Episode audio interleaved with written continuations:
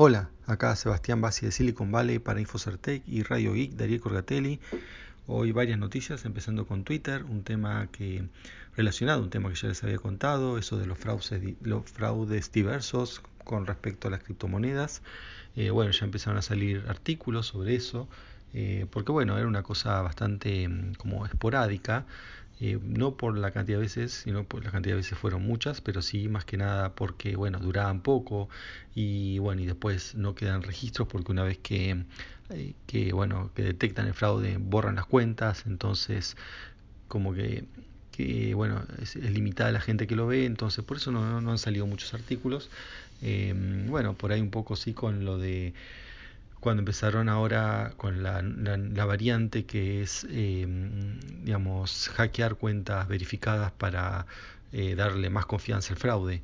Eh, así que bueno, en, y entre ellos ahora un, un, artículo de una revista donde han ido un paso más allá, que es ellos mismos en la revista, esto me parece muy bien que, que hagan esto para, para probar, ¿no? no se queden solamente en ir y denunciar y decir lo que hacen otros, sino bueno, eh, mostrarlo en primera persona, lo que han hecho es, eh, han, no, no lo han publicado, pero sí han hecho el primer paso que es pedir la publicación de un aviso.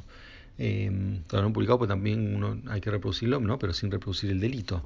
Entonces, eh, ¿qué han hecho? Bueno, han agarrado los tweets, estos fraudulentos, ¿no? donde ofrecen eh, cri eh, criptomonedas a cambio de que le den criptomonedas. Y bueno, entonces han publicado, o sea, perdón, no publicado, sino han pasado el proceso de aprobación de un tweet con el mismo texto. O sea, por ahí cambiado el nombre y eso, pero con el mismo texto diciendo te ofrecemos criptomonedas. Y primero, por empezar, ya hace más de un año que se prohibió todo aviso de criptomonedas y estamos hablando de criptomonedas, avisos legales. Imagínense en este tipo de fraude. Y bueno, así, así todo, eh, mandaron a aprobar este aviso y lo aprobaron. O sea, de Twitter lo aprobaron, lo que muestra que no están controlando mucho. Además, el comunicado de Twitter diciendo sí, vamos a mirarlo, este, perseguimos el abuso, perseguimos el fraude. Bueno, eh, esto muestra que no están así. O sea, ellos eh, ponen un comunicado diciendo que lo perseguimos, pero después uno manda un, aviso y ellos mismos lo aprueban. Así que tanto realmente no están haciendo mucho. Eh, aparentemente, bueno, como dice este artículo, lo ven como una molestia más que como un fraude. Pero bueno, hay gente que está perdiendo plata en serio. Eh, además de bueno, acercar más las criptomonedas que para colmo encima ahora están cayendo. Eh, bueno, aparentemente todo esto viene con, o sea, puede haber muchos motivos, ¿no? Pero eh, acá ahora, bueno, por un lado estaba el, yo les había dicho, ¿no? Del tema del Bitcoin Cash, eh, bueno, fue un tema importante, ¿no? El, fork ese, eh, aparentemente, bueno, hay una disociación entre lo que es lo que quieren los mineros y lo que quiere la comunidad. Eh, pero bueno, ahora también este, se confirma que la SEC, que, ¿no? que es quien estudia todos los fraudes financieros, está investigando a Bitfinex, Bitfinex, que es un exchange que es el que soportaba el Tether. Tether le conté que es el, esa criptomoneda con paridad con el dólar. Entonces, por, pero ¿por qué lo están investigando? Porque bueno, este exchange dicen que estaba involucrado con la gran subida que hubo el año, pasado, que llegó hasta casi 20 mil dólares el Bitcoin. Entonces, bueno, parece que eh, bueno, había un fraude ahí eh, usando los tethers eh, y los y, Bitcoin, ¿no? Para inflar artificialmente el precio. así que bueno, esto se empieza a investigar y seguramente va a terminar mal. Eh, así que bueno, eso, eso el mercado aparentemente se estaría anticipando. Eh, bueno, la gente vendiendo Bitcoin, ¿no? Eh, porque claro, todos estos problemas no es del Bitcoin en sí, pero sino con las asociaciones que, o entidades o comercios donde eh, usan Bitcoin y dinero. Eh, bueno, ahí ya en muchos casos se presta para fraude, bueno, en algunos casos evidentemente lo hacen. Así que bueno, eso por, con respecto a Twitter, a Bitcoin. Ah, en Twitter hay otra noticia más que también es importante. Esto pasó hace pocas horas, todavía no tengo todos los datos, pero aparentemente eh, Jack, el, como es el CEO de Twitter, eh, fue un evento en la, en India, ¿no? Un evento que básicamente estaba, digamos, charlando con referentes sociales con respecto a las problemáticas de Twitter, libertad de expresión y todo eso. Y bueno, y apareció una foto con un cartel que le dio una activista eh, y él y Jack la, tuvo, ¿no? En, la, mano el cartel que decía algo así como eh, abajo el, patriarcado brámico, ¿no? De los brahmas. Bueno, no cayó bien a una sociedad machista como es eh, la India, eh, a tal punto que, bueno, están pidiendo la cabeza del CEO de, Twitter, están pidiendo disculpas.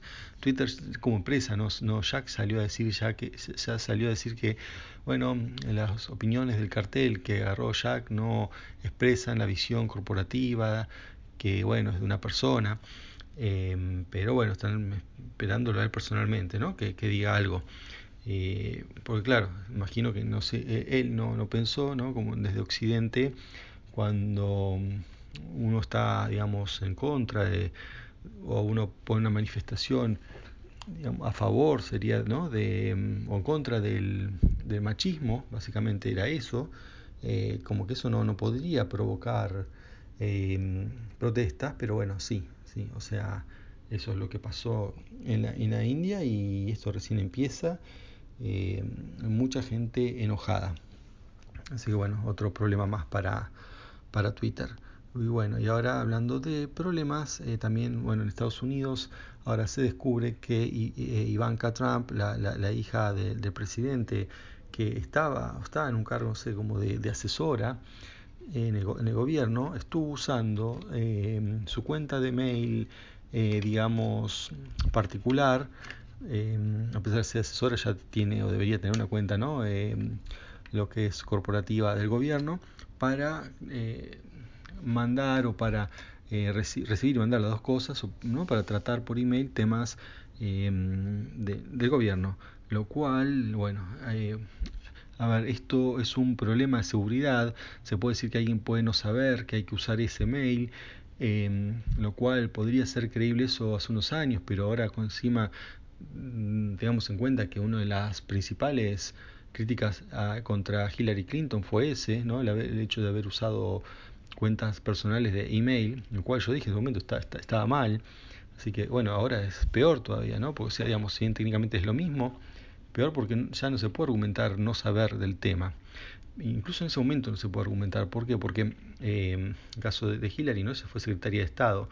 Cuando uno entra a cualquier empresa, imagino tener un gobierno, ¿no? como el gobierno de Estados Unidos, uno recibe indicaciones de cómo tiene que eh, hacer las cosas. ¿no? Yo no puedo hacer cosas de la empresa donde trabajo, eh, tratarlas por mi mail personal. ¿Por qué? Porque es, hay un nivel de, eh, son varias razones. Por un lado el tema de la seguridad, ¿no? creo que es lo más importante, pero después por un tema de auditoría y control, ¿no? porque en otro mail uno, la empresa no puede ir y ver qué es lo que estoy haciendo, si estoy filtrando datos o estoy diciendo cosas incorrectas.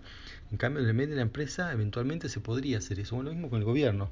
Eh, los mails del gobierno se tienen que eh, guardar, hay leyes ¿no? con respecto a cómo se archiva todo eso. En cambio, si uno usa, no sé, Yahoo, Gmail, cualquiera, no está fuera de eso, más los problemas de seguridad lógicos ¿no? de tener un server fuera de control, en este caso del Estado.